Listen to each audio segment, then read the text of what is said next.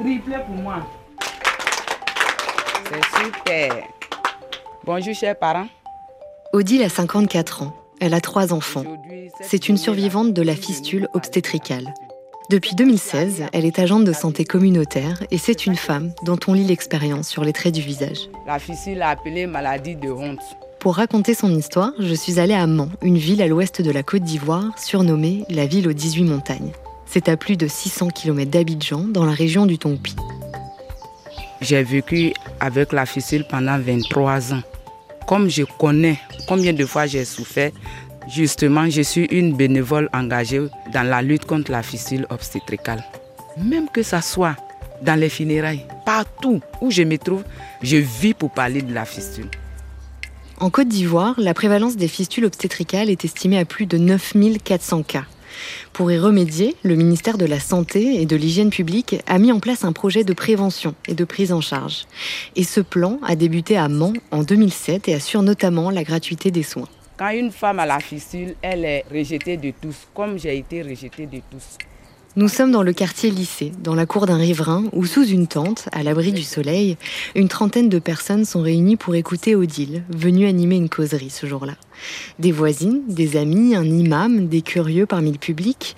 Et pour l'occasion, Odile, les cheveux courts et frisés, un sourire radieux, a revêtu un bel ensemble cousu de pièces à motifs bleus, rouges et blancs. Quand la femme est enceinte, dès le premier mois de la grossesse, elle doit aller à l'hôpital. Elle a le droit de faire ses échos au moins deux fois. Normalement, c'est quatre fois.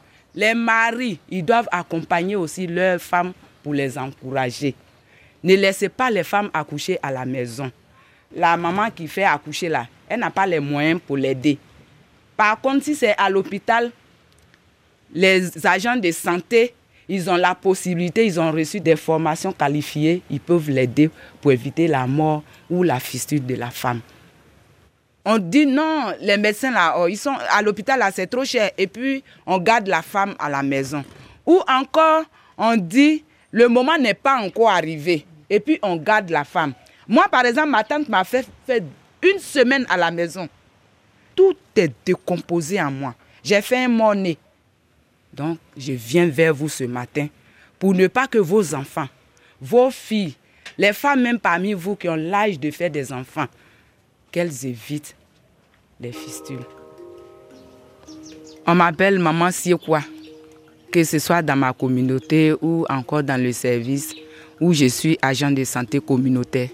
Quand je suis avec les femmes de fistules, elles m'appellent aussi Maman quoi C'est votre nom de famille en fait Oui, c'est mon nom de famille. C'est une marque de respect et de reconnaissance qu'on vous appelle euh, maman Évidemment. Ça me plaît parce que être appelée maman, c'est pas pour tout le monde. Donc quand on m'appelle maman, je suis fière. Avant, on ne me connaissait pas, on me traitait de sorcière. D'autres même venaient cracher sur moi. On marchait sur moi. Donc j'ai souffert en silence. Et je suis allée vivre dans une décharge avec mon fils pendant trois ans. Quand je suis arrivée à l'hôpital, j'ai trouvé mes camarades. On était beaucoup, au nombre de 68 femmes. C'est là que je réalise que je n'étais pas seule. Parce que jusque-là, vous pensiez que vous étiez un cas à part? Oui. J'ai cru que j'étais une personne maudite. Et puis, on m'a opéré. Je suis guérie de la fistule obstétricale. Aujourd'hui, je peux m'asseoir dans la communauté, je peux aller à l'église, j'ai la joie, j'ai retrouvé ma dignité de femme, quand j'ai été guérie, j'ai décidé de rester soutenir mes soeurs, mener le combat. Mais moi, mon objectif, c'est de faire sortir ces femmes-là, aller chercher ces femmes-là dans les villages pour qu'elles viennent se faire réparer. Les chefs coutumiers, les villages m'appellent. Mon numéro est partout. N'importe où où la femme fistule se trouve, je vais là-bas. Alors racontez-moi comment vous en êtes arrivé là, justement, à vous engager. Quand j'étais à l'hôpital, il y a quelque chose qui m'a frappé. On venait nous dire, les pisseuses là, on dit, toi tu pisses, il faut quitter ici. De ces petits mots, de ces injures. Donc moi je dis, tant que je suis présente, on ne va jamais insulter une femme fistule. L'humiliation que j'ai connue, je ne veux pas que mes soeurs là connaissent ça aussi. Et c'est ce que j'ai fait. La fistule, c'est une maladie que moi, je ne peux pas souhaiter à mon pire ennemi. Donc je me battrai jusqu'au bout.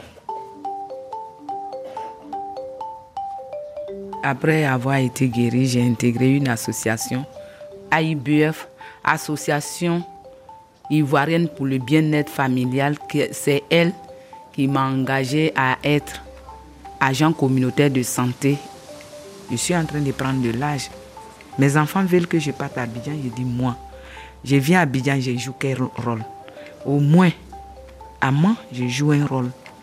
Le fait d'aider mes soeurs, quand elles me voient, maman Odile arrive, elles vont crier Wow, notre maman arrive. Donc, c'est une joie, ça m'apporte. En aidant ces, ces femmes-là, je suis heureuse.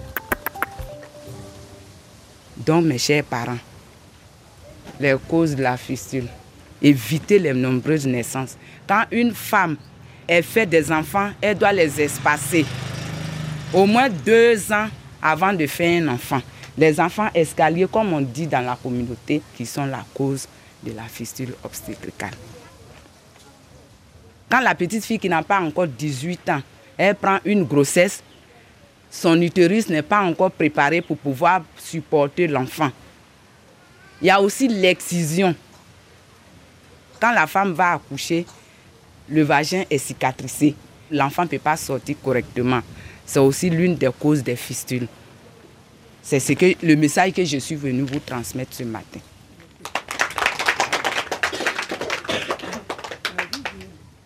S'il y a une question à poser, vous pouvez me la poser. Comme chez nous, on dit c'est une maladie honteuse.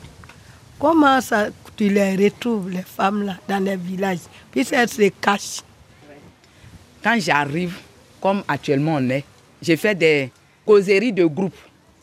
Puisque c'est une maladie de honte, la personne ne peut pas venir là pour dire oui, j'ai la fistule. Donc quand je parle, on m'appelle de côté pour dire oui, j'ai ma soeur qui a la fistule. Je rends visite à la personne. Et quand j'arrive, la première des choses, c'est ma collègue. C'est comme un drogué, il arrive dans un village, il connaît son ami drogué. Donc quand j'arrive là, je m'approche. Copine, on dit quoi? Bonjour, comment tu vas? Quand elle me voit, elle se retire. Parce que quand elle me voit, je suis propre.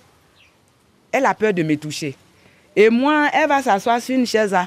Je vais expressément et puis je, je m'assois et puis je l'attrape. Quand il ne faut pas me toucher, je dis, moi, je dois te toucher. Je dis, moi, mais il y a la fistule.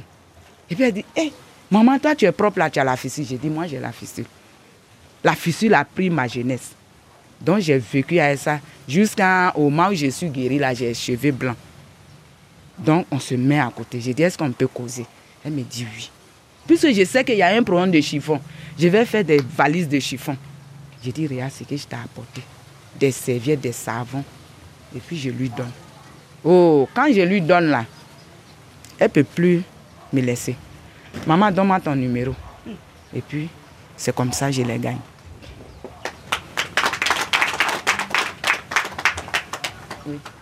Je suis très content d'entendre l'exposé de Odile que j'appelle affectueusement maman.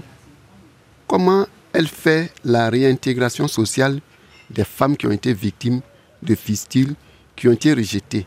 Parce que déjà, il y a, comment dirais-je, une perception très négative et très avancée dans la société. Elle est stigmatisée. Les gens ne l'approchent pas. Elle est guérie.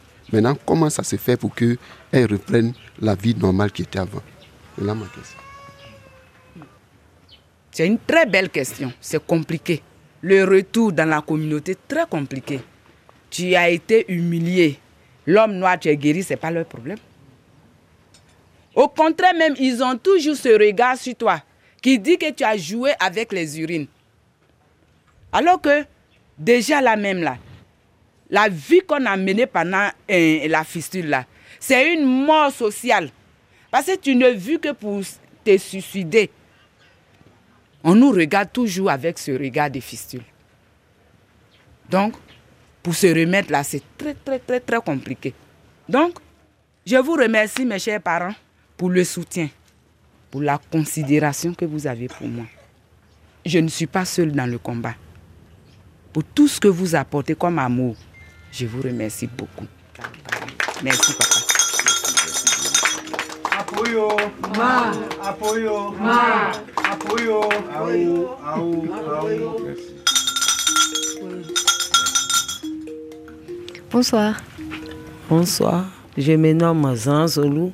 J'ai vécu la fusile pendant 49 ans. L'accouchement a été difficile parce que j'étais excusée. Comment est-ce que vous connaissez euh, Odile? Dans mon village, quand elle était venue à la recherche des fusiles, j'ai eu peur et en même temps la honte, je ne pouvais pas me présenter aussi devant elle. Mais malgré tout, elle m'a vaincu. Elle a parlé, parlé, parlé.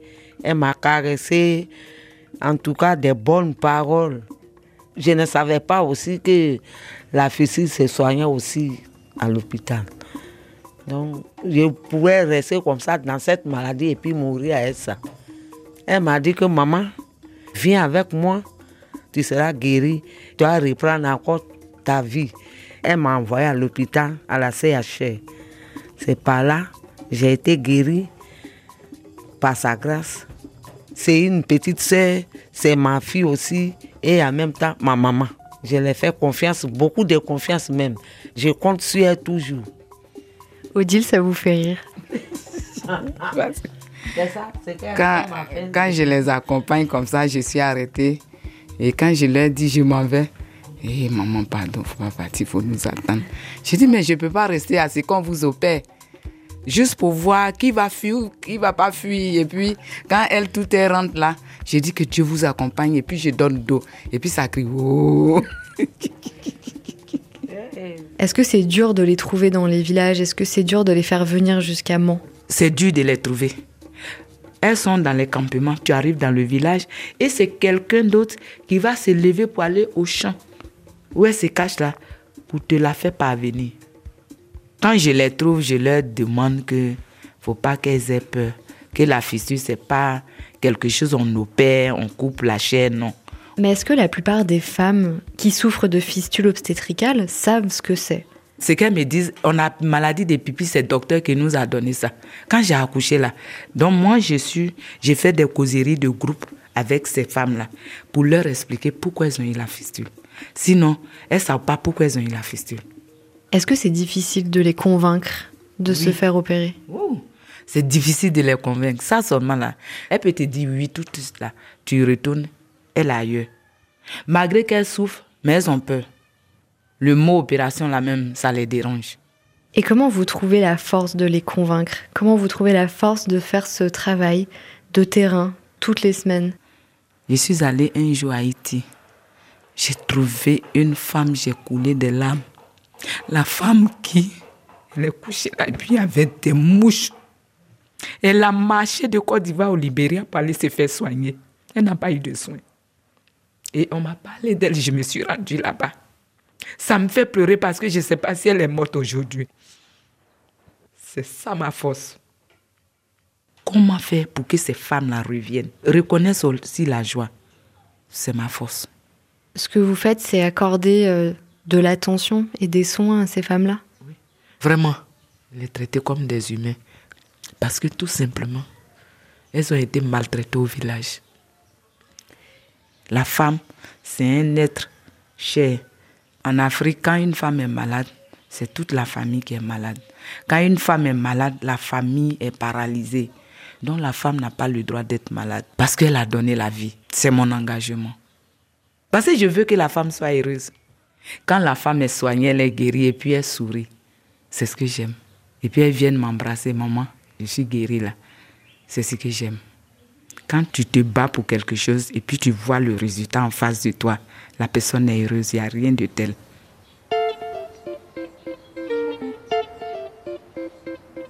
Carnet de santé, c'est une série de podcasts réalisés par Charlie Dupio et Raphaël Constant en partenariat avec le Fonds français Muscoca, soutenu par l'OMS, ONU Femmes, l'UNICEF et l'UNFPA.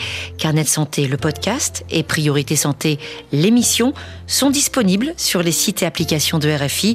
Vous pouvez aussi vous abonner sur toutes les applis de podcast pour ne rater aucun épisode.